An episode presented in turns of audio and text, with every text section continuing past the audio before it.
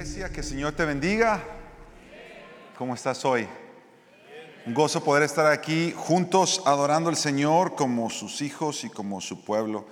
Mi nombre es Sergio Villanueva y sirvo como uno de los pastores aquí en Iglesia del Pueblo. Y si estás hoy acompañándonos por primera vez, déjame darte una muy cordial bienvenida. Es una bendición para nosotros saber que nos acompañas y que has decidido adorar al Señor junto con nosotros este domingo. ¿Hay alguien que esté aquí visitándonos por primera vez, que nunca había venido a Iglesia del Pueblo y este sea su primer domingo? Que nomás me haga así, así, ¿dónde está? Bienvenidos, bienvenidos. Allá atrás también y allá atrás también. Y allá, ¿dónde más? Acá, allá también. Bienvenidos. Déjenos saber cómo podemos servirles hoy durante el servicio. Tenemos atrás hermanos y hermanas que sirven como mujeres. Si tienes alguna pregunta, alguna necesidad, ve con ellos, ellos te van a indicar eh, lo, que, lo que debes hacer. Y al final, permítenos conocerte, permítenos saludarte.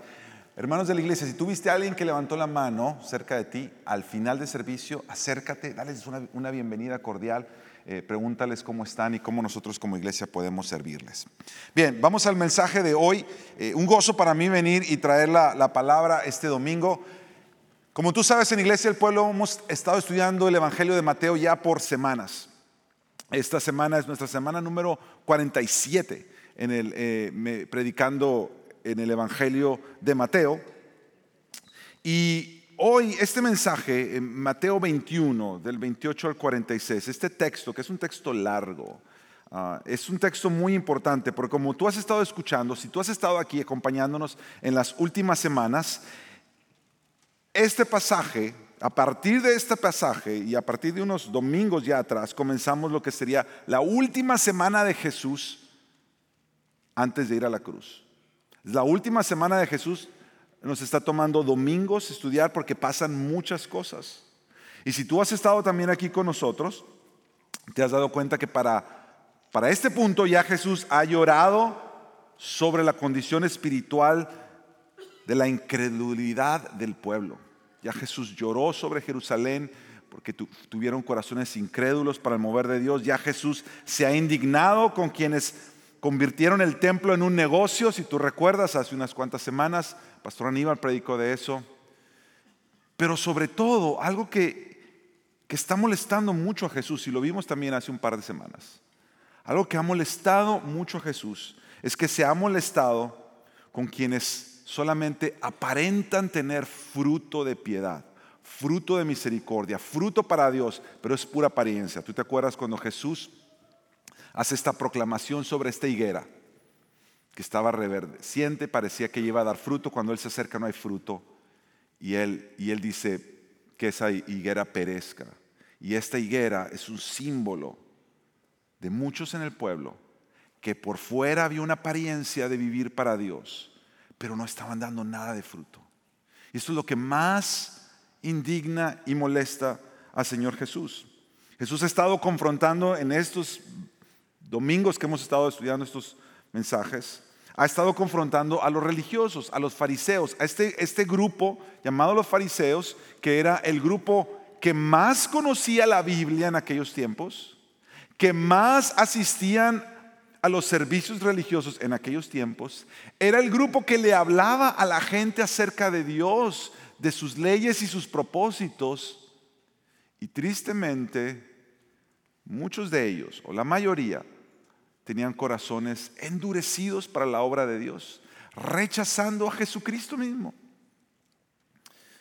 Ese mensaje de hoy va dirigido especialmente a ese grupo.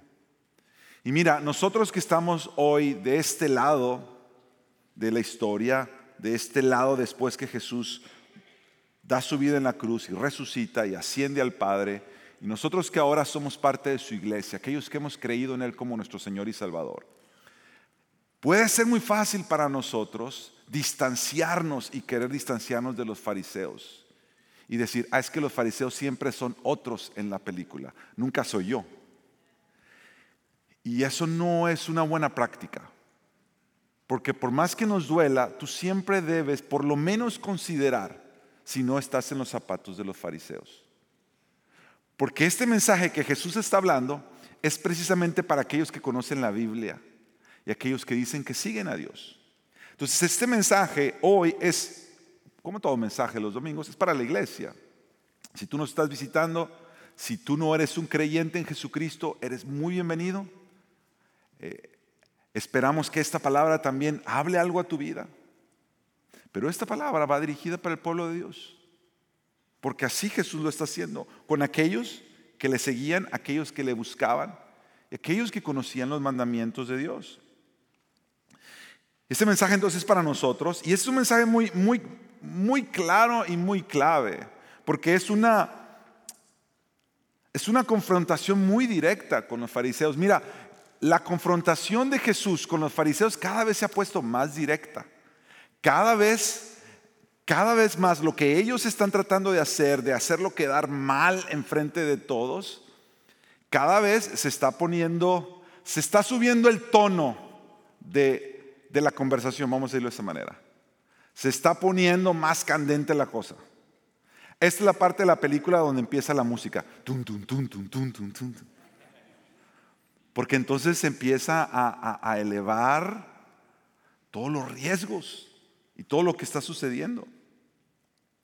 Lo que Jesús va a hacer aquí con, los fariseos, con este, estas personas que dicen que conocen las leyes de Dios, es confrontarlos con una advertencia firme, urgente y directa sobre la condición espiritual de su necio corazón.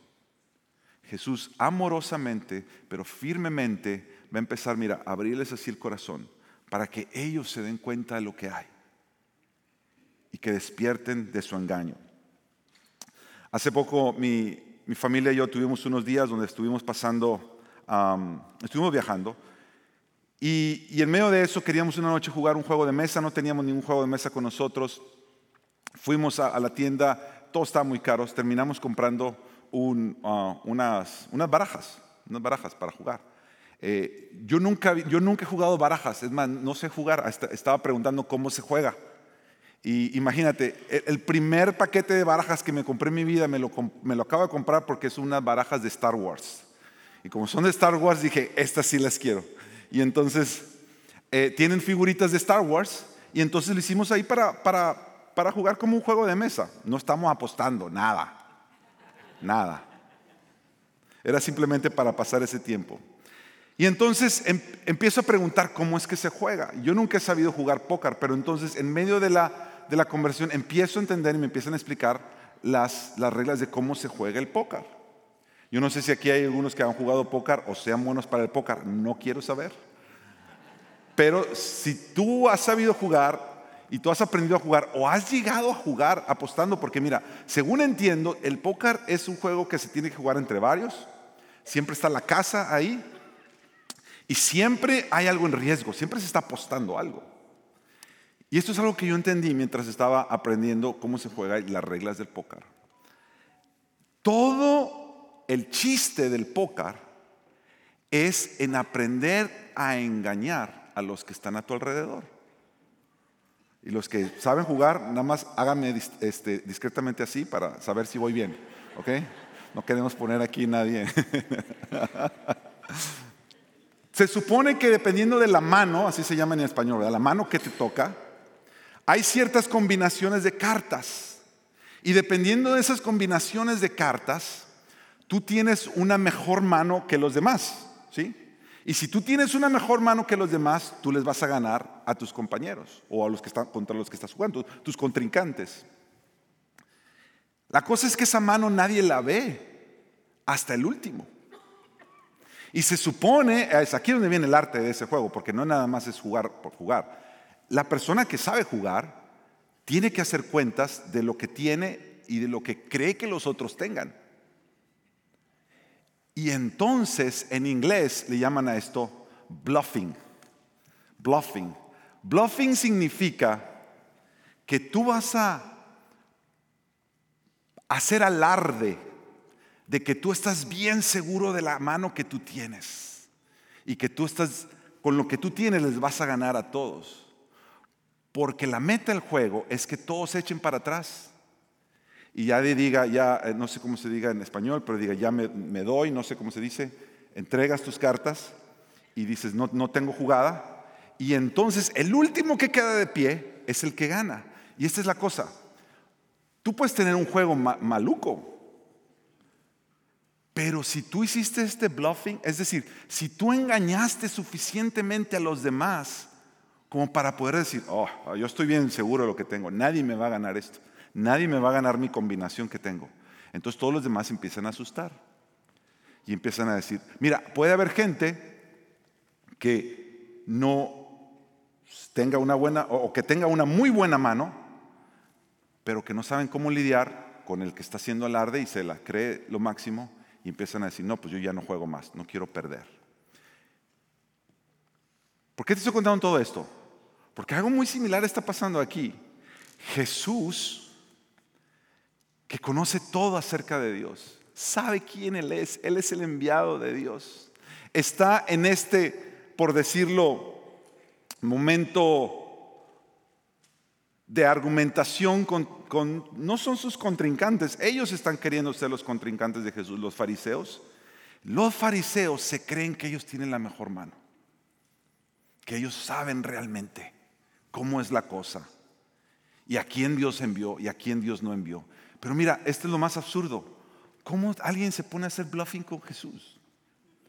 ¿Cómo alguien se puede poner a alardear de decir, yo tengo yo sé más que tú. Y esa es la cosa, y por eso, por eso terminé con este ejemplo, y por eso este ejemplo dije, este es un buen ejemplo.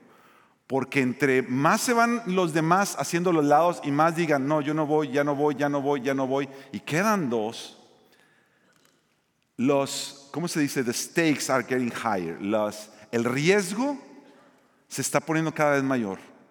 El riesgo de ganarlo todo o el riesgo de, ponerlo, de perderlo todo. Esto es lo que los fariseos se están jugando.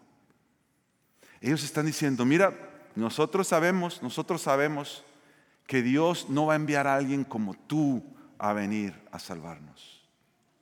Es lo que le están tratando de decir. No se lo decían directamente, pero con todas sus insinuaciones. Y empieza esta conversación entre los dos. Y entonces Jesús, en este momento de la historia, lo que va a hacer es que les va a contar dos historias. Dos historias muy sencillas, muy claras de entender, pero historias muy filosas. O sea, ya el riesgo se ha puesto mayor. Ya Jesús les ha hablado más suavemente antes, pero la manera que esta vez les va a hablar es va a ser mucho más directo y al corazón. Y Jesús les va a dar un verso de la Biblia les va a recordar un versículo que ellos conocían, muy clave en cuanto a la identidad del Mesías. De tal manera que Jesús se los va a dejar bien clarito. Y si ya no lo entienden, es porque ya no quisieron entender. Entonces, para acercarnos al texto, yo lo dividí de estas tres maneras. Número uno, el hijo desobediente. Número dos, el hijo rechazado. Y número tres, el hijo obediente. Mira, vamos con la parte uno, el hijo desobediente. Mira cómo Jesús les empieza a contar una de estas historias. Jesús les cuenta dos. Y cada una tiene un propósito definido. La primera es esta. ¿Qué les parece? Dice el verso 28. Un hombre tenía, ¿cuántos hijos? Dos. Y llegándose al primero, este hombre va con el primero y le dice, hijo, ve y trabaja hoy en la viña. Este hombre era dueño de una viña y le dice a uno de sus hijos, mi hijo, vaya y haga este trabajo que le estoy mandando. Y mira el verso 29, el primer hijo le dice, no quiero. Pero después, arrepentido, fue. Verso 30, llegándose al otro, le dijo exactamente lo mismo. Le dijo, hijo, ve y trabaja hoy en la viña. Y este respondió, yo iré, Señor pero no fue. Y la pregunta ahora de Jesús es, ¿cuál de los dos hizo la voluntad del Padre? ¿Cuál de los dos hizo la voluntad del Padre? Mira, es una historia muy sencillita, muy sencillita. Pero con esto Jesús está diciendo mucho. Y con esta historia, Él simplemente les quiere llevar a ver claramente la condición de sus corazones.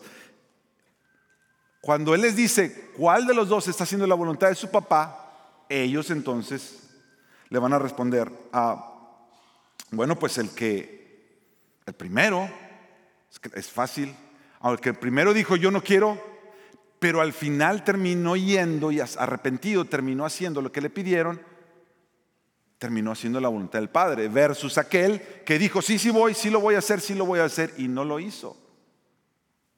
Era muy fácil de entender. Jesús entonces le dice, ah, sí, ustedes están en lo correcto. Y es por eso, dice Jesús, por eso los recaudadores de impuestos y las prostitutas les están llevando la delantera a ustedes, entrando en el reino de Dios. Imagínate lo ofensivo que ha de haber sonado para ellos eso. A estos hombres religiosos y les dicen, mm, mira, los ladrones y las prostitutas les llevan la delantera a ustedes y van a entrar al reino de Dios primero que ustedes. Dice, porque los otros, ustedes, dijeron que sí. Viendo esto, ni siquiera se arrepintieron. Dice, Juan el Bautista vino, les habló un mensaje de arrepentimiento. Los pecadores dijeron, no, no, no, no, no, no, queremos esto. Pero después lo consideraron y se arrepintieron. Y Jesús les decía, ustedes escucharon el mismo mensaje de Juan el Bautista y nunca se arrepintieron nunca se arrepintieron. Y eso que Jesús dice, nunca se arrepintieron para creerle, es exactamente donde estaba el problema del corazón de ellos. Mira, si esto fuera una ecuación matemática sería fácil de entender. El primer hijo, el que dijo, no quiero ir a hacer el trabajo mi padre, después se arrepiente y va. Tenemos tres elementos. Uno, la rebeldía, no quiero. Ve, haga esto que le estoy mandando no quiero, rebeldía. Pero luego se arrepiente, arrepentimiento. Y luego esto trae obediencia, termina haciendo lo que le pidieron que hiciera. El otro dice, vaya y haga esto, sí lo voy a hacer. Sí lo voy a hacer. ¿Cómo le llamarías tú a eso? ¿Obediencia? Eso no es obediencia porque no terminó haciéndolo. Entonces, ¿qué, qué le ponemos aquí? No fue obediencia, buenas intenciones, un buen deseo, una aparente devoción, aparente obediencia, pero en realidad fue una mentira. Porque después vino la desobediencia, no lo hizo. ¿Y sabes lo que le falta al segundo hijo? Debería haber seguido y haber dicho, bueno, pero se arrepintió. Pero lo que le falta es precisamente eso, falta de arrepentimiento. Falta de arrepentimiento. La falta de arrepentimiento fue el factor ausente en esta historia que Jesús contó y el factor determinante en los corazones de los religiosos fariseos que rechazaron a Jesús. Y puede saber también ser el factor determinante en la vida débil espiritualmente de un cristiano religioso hoy en día. La falta de arrepentimiento, mis hermanos, es mucho más peligrosa de lo que creemos. Porque mira, yo no tengo que saber mucho de pócar para saber que en la condición humana el corazón funciona así. Cuando tú te crees que lo puedes y empiezas a hacer alarde y a lo mejor tratar de engañar y mentir y decir, yo creo que yo sí puedo, yo creo que yo sí puedo. ¿Sabes qué pasa pronto? Te la empiezas a creer. Empieza como un engaño. Yo sí, yo, yo sí la voy a hacer, sí la voy a hacer, sí la voy a hacer. Comienza como un engaño. Terminas creyéndotela. Y por eso uno ve en las películas que otros ponen todo y otros ponen todo. Y este dice, a lo mejor no puedo, pero no, no, sí, y sí pone, y pone más, y se arriesga más. Porque el corazón es tan engañoso que empezaste diciendo, yo sé medir las consecuencias, sé hasta dónde llegar, pero después te llevó, te llevó. El corazón es así. Mira, el problema de los fariseos es que ellos, ellos querían saber qué tanto podían acercarse al fuego sin quemarse. ¿Qué tanto podían cuestionar a Jesús, cuestionar a Jesús sin realmente deshonrar a Dios? Y mis hermanos, cuando yo veo en muchos lugares de la iglesia, en la iglesia del Señor, yo digo, ¿será que a nosotros también nos pasa eso? Que nuestra actitud hacia el pecado y hacia las cosas que Dios ya nos ha dicho que en su voluntad Él no quiere que esto sea parte de nuestra vida, nosotros tratamos de ver qué tanto me puedo acercar sin quemarme. Si el Señor te ha dicho, tú no estás casado, no estás casada, y tú sabes que acostarte con tu novio o tu novia, la Biblia le llama eso fornicación, tú dices, bueno, déjame, déjame, ¿qué tan cerquita llego sin quemarme? Unos besitos no le hacen nada mal a nadie. Pero pronto eso se hace más grande y terminas del otro lado y luego tratas de decir tú mismo, engañarte a ti mismo, a ti misma, decir, bueno, es que Dios conoce mi corazón y sabe que soy muy débil. Y nosotros sin darnos cuenta empezamos a rebajar los estándares de nuestras propias convicciones no en base a la palabra de Dios, pero en base a cómo me siento. ¿Qué tan cerca puedo llegar del fuego sin quemarme? Falta de arrepentimiento. El pastor Paul Washer escribió esto acerca, hablando precisamente del arrepentimiento. La evidencia de que una persona verdaderamente se ha arrepentido para salvación es que sigue arrepintiéndose a lo largo de toda su vida a pesar de que debe luchar contra su carne, debe luchar contra el engaño del pecado, debe luchar aún contra su propio endurecimiento de su corazón, el arrepentimiento es lo que marcará la vida del verdadero cristiano. Que el verdadero cristiano no nomás nos arrepentimos una vez, nosotros tenemos que vivir una vida de arrepentimiento. Señor, muéstrame. Y si yo fallé, Señor, transfórmame. Sosténme, Señor. Si tú sabías que mentir de esa manera te iba a sacar del problema, y si decías la verdad, aparentemente te iba a meter en más problema, y en un momento tu corazón está luchando, luchando, y tú dices, bueno, déjame ver qué tanto puedo contar esto como a media verdad para que no sea completamente mentira, pero tampoco es completamente verdad, y lo dices y después sientes que dentro de ti el Espíritu se contrista. Porque mentiste, mentiste. Y ahora, ¿cómo tratas de arreglar esa mentira? Y en el área de nuestra integridad, mira, Aníbal lo dijo hace unos domingos atrás, en una de sus predicaciones, cuando hicieron esta encuesta acerca de los no cristianos y los cristianos. Y los cristianos cometiendo los mismos pecados que los no cristianos. ¿Sabes qué? Yo puedo entender esto de cierta manera. Porque el cristiano va a seguir luchando con las mismas cosas que lucha el no cristiano. Y al final no es si el cristiano se tropezó en eso. La diferencia del verdadero cristiano va a ser si se arrepintió de eso. Y dejó que el Señor siguiera transformando su vida. Para que cada mes, cada vez más, eso fuera una menor realidad en su vida.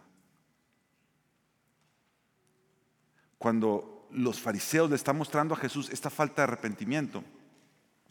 Lo que esta falta de arrepentimiento está trayendo, mira, falta de arrepentimiento trae una serie más de complicaciones a tu vida. La falta de arrepentimiento trae también una falta de reverencia. Una falta de reverencia. Pecaste, no te has arrepentido, trates de minimizar la falta y eso contrista tu espíritu de tal manera que ya no le das el mismo peso que le dabas antes a la voluntad de Dios y a la palabra de Dios. Y poco a poco eso empieza a tener un impacto en tu vida. Ya no tienes la misma reverencia, la misma postura de tu corazón ante Dios y ante la vida.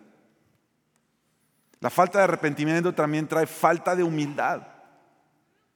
Porque claro, si tú quieres decir que tú tienes una mano que lo puede todo, ¿quién se puede poner a jugar contra Dios y decirle que le puede ganar a Dios así? Creyendo que mi mano va a ser mejor que la de Dios. ¿Qué tan cerca puedo llegar sin quemarme? ¿Qué tanto puedo yo poner todo sobre la mesa sin perderlo? Se vuelve absurdo, pero nosotros no nos damos cuenta cuando estamos en medio. Una falta de, humildad es que te, te sientes con esa falsa seguridad de que todo está bajo control, inventamos nuestras excusas. No, es que hice esto por aquello. Es que hice, eh, no, es que eso no verdad fue así. Cuando el Espíritu Santo nos está redarguyendo, nosotros traemos una excusa para decir, no, no, no, es que no fue tanto. La falta de arrepentimiento trae falta de sabiduría. Falta de sabiduría. Necesitas tomar decisiones que quizá en otro tiempo supiste cómo tomar bien y ahora te cuesta. No puedes discernir entre el camino que debes de tomar y el que no debes de tomar. Porque la falta de arrepentimiento, sin tú darte cuenta, está oscureciendo todo tu juicio y tu corazón. Eso es lo que hace en nosotros la falta de arrepentimiento. Eso es lo que estaba haciendo en el corazón de estos hombres que sabían la Biblia bien, pero sus corazones se habían puesto tan necios que no podían ver la luz que tenían enfrente de ellos hablándoles. Hay un pasaje en, en Eclesiastés, capítulo 5, que entiendo yo muestra mucho de esto. Mi esposa y yo hemos estado caminando con un grupo de, jóvenes adultos aquí en un, en un grupo vida y hemos estado estudiando Eclesiastés por las últimas semanas. Y ha sido tan confrontante y refrescante a la misma vez. Porque, mm, bueno, la mayoría de todos estos jóvenes adultos están por tomar muchas de las decisiones importantes de su vida, con quién se van a casar, si se van a casar, qué, cuáles van a ser sus trabajos, cómo van a dedicar sus vidas para Dios. Y, y, y Eclesiastés nos está trayendo mucha sabiduría pero nos está confrontando en muchas cosas. Y hace poquito leímos este pasaje y cuando yo estaba leyendo la historia de Jesús con los fariseos, me vino, me vino el pasaje porque es lo que Salomón está escribiendo en Eclesiastés. Mire Eclesiastés 5, verso 1, dice así, este es el predicador hablándole al pueblo de Dios, guarda tus pasos cuando vas a la casa de Dios y acércate a escuchar en vez de ofrecer el sacrificio de los necios el sacrificio de los necios es decir palabras y palabras y palabras. El, predicador está diciendo, escucha a Dios antes de que tú vengas a hablarle y hablarle y hablarle. Escúchalo, porque estos no saben que hacen mal. Su corazón ya está entenebrecido. Dos, no te des prisa en hablar, ni se apresure tu corazón a proferir palabra delante de Dios, porque Dios está en el cielo y tú en la tierra. Por tanto, sean pocas tus palabras. Está, diciendo, cuídate de la falta de reverencia, cuídate de la falta de humildad. Dios es Dios, tú y yo no somos Dios. Verso 4, cuando haces un voto a Dios, no tardes en cumplirlo, porque Él no se deleita en los necios. El voto que haces, cúmplelo. Es mejor que no hagas votos a que hagas votos y no los cumplas. Falta de sabiduría. Y lo que el predicador está diciendo en Eclesiastés es, mira, vive tu vida delante de Dios con reverencia. No te apresures. No creas. Mira, no quieras abusar de la gracia que has recibido. Porque la gracia que nosotros tenemos en Cristo Jesús, aunque es una gracia radical, que transforma corazones, perdona los más graves de nuestros pecados. Es una gracia radical. Es también una gracia costosa. La gracia que tú y yo recibimos y que hoy tenemos y atesoramos costó la misma sangre de Jesucristo nuestro Salvador. No lo tomemos a la ligera. No excuses tu pecado diciendo que al cabo si voy Dios me perdona. Ciertamente Primera de Juan dice que el que ha pecado hay abogado para con el Padre y podemos venir y una vez más recibir perdón y misericordia. Pero que tu corazón se guarde de tener esta ligereza al hacer tus cálculos de qué tanto te puedes acercar al fuego sin quemarte. No vaya a ser que te toque como los fariseos, que creyeron que al final se podían escapar. Jesús sigue entonces hablando y les va a contar otra historia. Y esto nos lleva a nuestro punto 2, el hijo rechazado. Porque la segunda historia va subiendo aún más de tono. Esta gente cree que puede seguir con el Hijo de Dios y le dice, no, yo no me echo para atrás, Jesús, no me rindo, no me rindo delante de ti, yo voy a seguir jugando. Voy a seguir jugando. ¿Qué más tienes, Jesús? Y Jesús saca otra historia. Y esta historia va subiendo de tono. Verso 33. Escuchen otra parábola. Había una vez un hacendado que plantó una viña y la cercó con un muro. Y cavó en ella un lagar y edificó una torre. La arrendaron unos labradores, se fue de viaje. Cuando se acercó el tiempo de la cosecha, envió a sus siervos a los labradores para recibir sus frutos. Este es otro hombre, otra viña, tiene su negocio, tiene frutos, trae a unos a que trabajen su viña y luego les manda de sus empleados para que vayan a recoger los frutos. Pero los que están trabajando en la viña, dice Jesús, que golpearon, mataron y apedrearon a los que el dueño había matado. Y ahora mira cómo dice el verso 37. Finalmente, les envió a su hijo. El dueño de la viña les dijo, les voy a enviar a mi hijo, porque esto es lo que decía, respetarán a mi hijo, lo van a escuchar, lo van a mirar con reverencia, es mi hijo. Pero cuando los labradores vieron al hijo, dijeron entre sí, este es el heredero. Vengan, matémoslo y apoderémoslo de su heredad. Y echándole mano, lo arrejaron fuera de la viña y lo mataron. Jesús les hace esta pregunta a los fariseos, cuando venga pues el dueño de la viña, ¿qué les va a hacer a estos labradores? Mira lo que está pasando aquí. Jesús está diciendo, ya les cuento otra historia, otra viña. El dueño contrata a unos para que se la trabajen. Y después cuando quiere recoger frutos, envía siervos, los matan, los apedrean, los golpean. Y después dice, les voy a mandar a mi hijo. Y esta gente tiene el descaro de decir, este es el bueno. Vamos a matarlo y vamos a apoderarnos de todo. ¿Sabes qué yo estaba pensando cuando estaba leyendo esto? Esto es, esa historia, hay tan, tanto absurdo en el comportamiento, en la respuesta de estos labradores malvados, diciendo, ¿cómo alguien va a decir, le voy a matar al hijo y, y nos vamos a quedar con todo? Y Jesús entonces les dice la pregunta. Y la pregunta es, cuando venga el dueño, ¿qué les va a hacer a estos labradores? Y los mismos fariseos son los que dan la respuesta. La respuesta de ellos es, bueno, va a llevar a esos miserables, lo dice la Biblia así. Es la respuesta de ellos.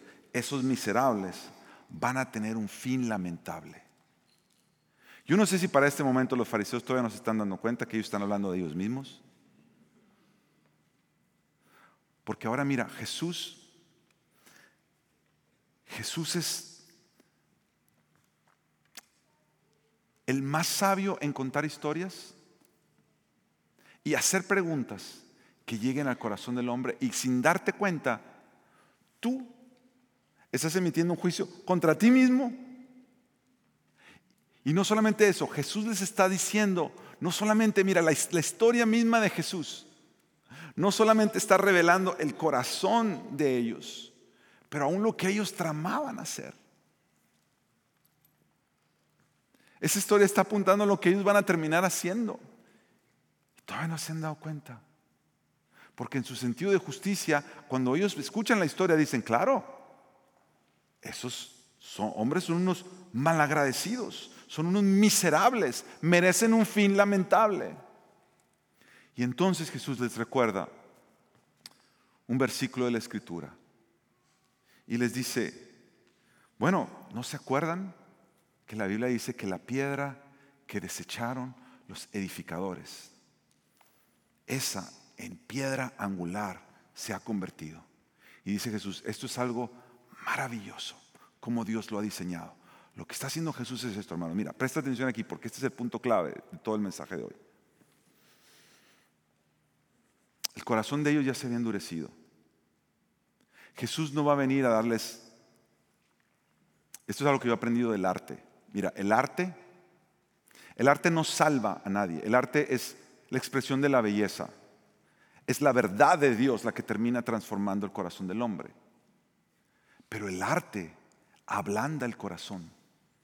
De tal manera que el corazón cerrado se ablanda y cuando menos te das cuenta la verdad puede entrar.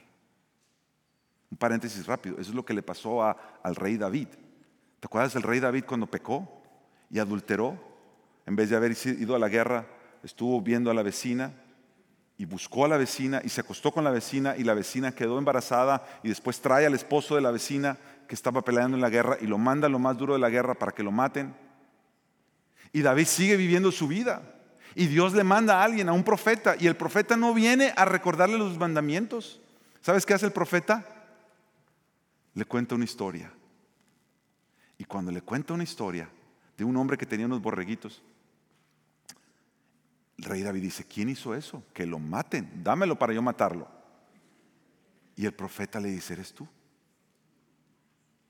Yo siempre me he puesto a pensar, ¿por qué es que, por qué es que el profeta no viene y le, le dice la palabra de, mira, los mandamientos dicen no adulterarás y tú adulteraste?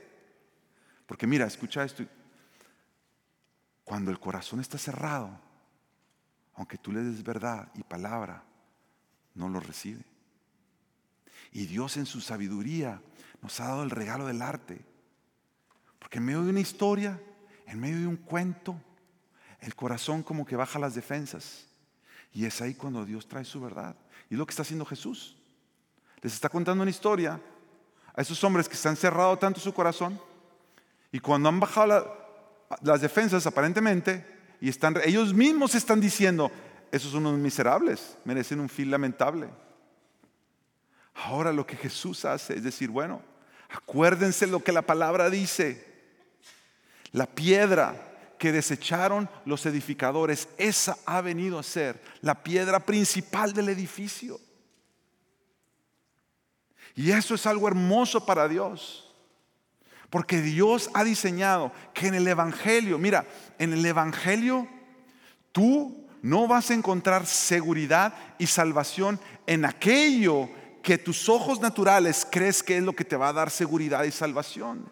Lo que tú y yo creemos en nuestros ojos naturales que nos va a dar seguridad y salvación es tener un mejor estatus, tener una mejor reputación delante de los demás, tener más dinero, tener más control delante de los demás, que me hagan caso a todo lo que digo. Y Dios ha dicho, esa no es la manera que yo vengo a salvar al mundo. Y cuando tú estabas escogiendo todas las piedritas para arreglar tu vida, siempre había una piedrita que tú y yo dejábamos a un lado. Porque decíamos, ay no, esta está medio fea, como que no va, no combina. Y la seguíamos echando a un lado y la seguíamos echando a un lado. Y de, pronto Jesús dice, esa piedrita que ustedes siempre han estado echando a un lado, ese soy yo. La piedra desechada, que al final es la que viene a sostener todo. Jesús, con ese versículo, les está diciendo a los hombres religiosos, ese hijo rechazado es la piedra rechazada. Y eso es lo que Dios ha querido escoger para traernos a salvación, para que nuestros corazones arrepentidos finalmente se rindan delante de Dios. Y entonces Jesús les dice eso en el verso 44. Miren, recuerden lo que esta piedra, dice, hablando de esa piedra rechazada, el que caiga sobre esta piedra será hecho pedazos. Pero sobre quien ella caiga, lo esparcirá como polvo. Y este versículo, mi hermano, y este versículo, mi hermana, es un versículo que yo quisiera que tú recordaras para el resto de tu vida. Porque este versículo significa esto. Hay una piedra, y la piedra es Cristo. Y hay solo dos maneras que tú te topas con la piedra. La primera es si tú te caes sobre la piedra, si tú te rindes sobre la piedra, tú vas a ser quebrantado. Seremos quebrantados. Al nosotros caer sobre la piedra, opción uno. Opción dos, la piedra te cae encima Y si la piedra te cae encima, te hace polvo. Nada. Te hace nada. Yo no sé tú, pero yo quiero caerme sobre la piedra, ser quebrantado y no que la piedra me caiga encima.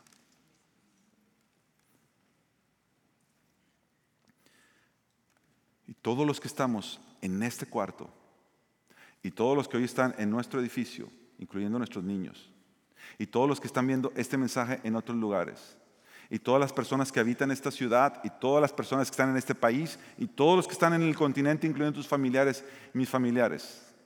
Y cada persona en la faz de la tierra se va a encontrar en, en cualquiera de estos dos lugares. O tú te rindes sobre la piedra, tú te caes sobre la piedra, tú agarras tu mano y dices, ¿sabes qué? Me rindo, Señor. Yo no puedo contigo, me rindo. Yo no voy a tratar de ganar contigo. Es absurdo. Me rindo, Señor. Me arrepiento de mis pecados. O tú caes y te rindes sobre la piedra y seremos quebrantados, pero ese quebranto traerá sanidad. O al final la piedra va a caer sobre tu vida con juicio y te va a dejar hecho nada. Eso es lo que Jesús les está diciendo. Y esto nos lleva a nuestra última parte. El hijo obediente. Porque Jesús decirles que Él es el hijo rechazado. Jesús va a apuntar a que hay una realidad. En la primera historia que Él contó, de los dos hijos, el que le dijeron ve y dijo no voy, al final sí fue, y el que dijo, sí voy, pero al final no hizo nada. Si tú te pones a pensar en realidad, los dos fueron desobedientes. No hay un hijo perfectamente obediente en la primera historia, porque uno de principio dijo no, aunque terminó yendo arrepentido. Y el segundo dijo, sí, sí, sí voy, y no lo hizo. No hay un hijo perfectamente obediente, excepto el que está contando la historia. Él va a ser el hijo perfectamente obediente, cuando su padre lo manda a cumplir una misión, él dice, sí padre, yo voy. Y él viene y lo hace y cumple la misión por todos aquellos que fuimos hijos desobedientes. Jesús entonces, dice la escritura en Hechos capítulo 4, y este es Juan y Pedro predicando ante el concilio. Y ellos toman ese versículo que es tan clave en la Biblia y que se repite muchas veces. Y ellos predicando otra vez ante otro concilio de aquellos que decían que creían en Dios y que conocían la ley de Dios. Ahora Pedro y Juan están proclamando estas palabras y les dicen a ellos, este Jesús, Hechos 4, este Jesús es la piedra desechada por ustedes este Jesús es la piedra desechada por nosotros los constructores, pero que ha venido a ser la piedra angular. Y escucha esto, en ningún otro hay salvación, porque no hay otro nombre bajo el cielo dado a los hombres en el cual podamos ser salvos. Ese es Jesucristo.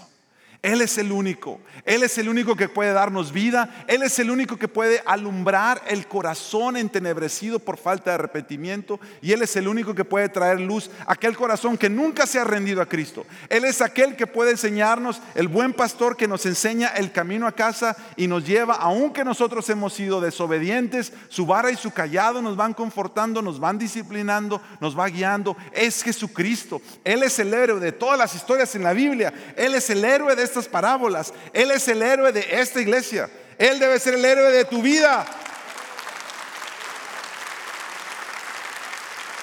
Mis hermanos, tú y yo necesitamos venir a Él. Si tú estás hoy aquí y tú no conoces el mensaje de salvación y estás escuchando esto por primera vez, mira, mi invitación para ti es rinde tu vida. Rinde tu vida a esta piedra rechazada. Rinde tu vida a este hijo rechazado que fue el hijo obediente. Tú y yo hemos sido hijos desobedientes toda nuestra vida. Y en, el cielo solamente van a entrar los hijos obedientes. Uno que fue obediente toda su vida, perfectamente. Muchos que solamente se nos puso un manto de obediencia para cubrir todas nuestras obediencias que desobediencias que llevábamos debajo. Y si tú eres parte de la iglesia del Señor, mi hermano y mi hermana, no desatiendas la voz del Señor cuando te dice, hoy es el día de salvación. Arrepiéntete si estás viviendo en pecado. Deja tu pecado atrás. Deja tu pecado a un lado en el nombre del Señor. Ven a Él. Ríndete sobre la roca. Sé quebrantado, no importa cuánto te duela. Es preferible ser quebrantado que ser despedazado. Nosotros nos acercamos a la mesa del Señor con reverencia, con humildad y con sabiduría.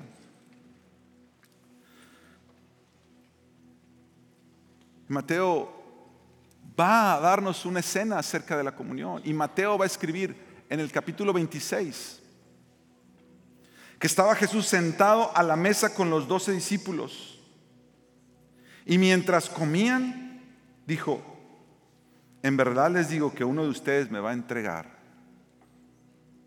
Y ellos profundamente entristecidos comenzaron a decir uno por uno, ¿acaso soy yo, Señor?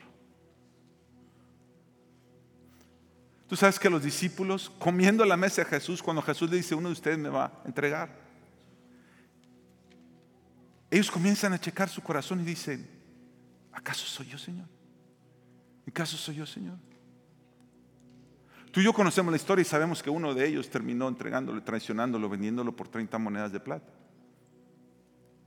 Pero en otro sentido, todos también le entregaron porque todos corrieron. Yo creo que es sabio que nosotros hagamos esa pregunta que se hicieron los discípulos en ese momento. Soy yo, Señor. Y con mis actitudes te ha negado. Y con mis palabras, Señor, te ha deshonrado.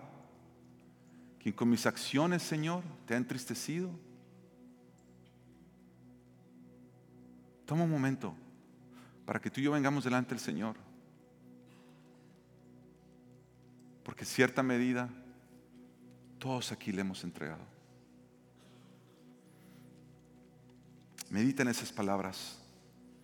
Toma unos segundos en silencio para...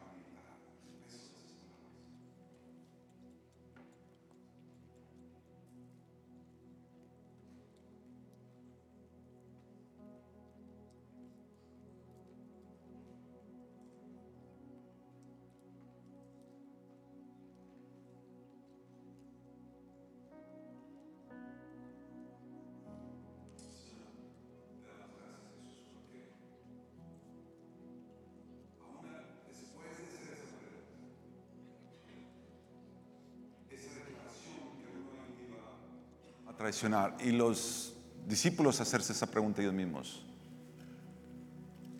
Tú les diste de la mesa a todos. Porque tu mesa es una mesa de misericordia y gracia que se extiende y se pone para todos aquellos que venimos y decimos, Señor, ¿acaso soy yo? Sé bien que he sido yo Señor, muchas veces me la he creído que puedo ir contra de ti y burlarte, pero eso es absurdo, Señor. Ten piedad de mí. Lávame con tu misericordia. Límpiame, Señor. Dame un corazón limpio.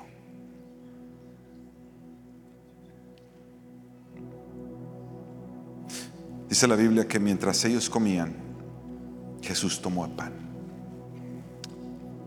Es el momento en que tú tomas, toma esta copita que tiene dos etiquetas, quita la etiqueta al lado del pan, toma el pan en tu mano. Jesús tomó el pan y habiéndolo bendecido lo partió, dándoselo a sus discípulos, les dijo, toman tomen esto, coman, esto es mi cuerpo. Nosotros en la iglesia cristiana creemos que esto no es literalmente el cuerpo de Jesús, pero nosotros creemos que al tomar esto recordamos que Él entregó su cuerpo para ser quebrantado por nosotros. Y si tú eres un creyente en Cristo, puedes tomar el pan, darle gracias y comerlo.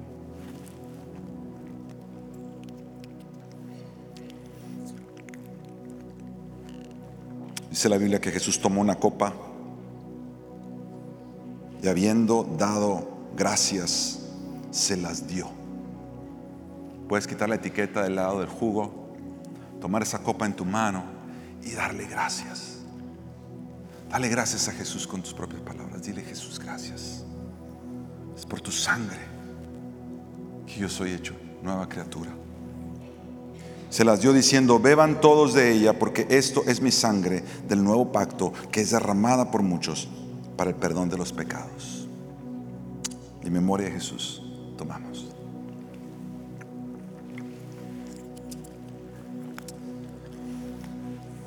Jesús, te damos gracias. Tú eres fuente de vida y salvación. Tú eres pan de vida que nutre y da gracia, da gracia a nuestra vida cuando nosotros hemos sido faltos. Hoy, Señor, tomamos la comunión mirándote a ti, poniendo nuestros ojos en ti, dándote gracias. Señor, nos rendimos delante de ti, aún a ser quebrantados. Tú eres la piedra angular, la piedra rechazada que vino a ser la piedra angular, salvación de todos. Sigue cumpliendo tu obra en nosotros. Edifícanos en ti, Jesús. Edifícanos en ti. ¿Qué tal si nos ponemos de pie y respondemos al Señor cantando esta verdad?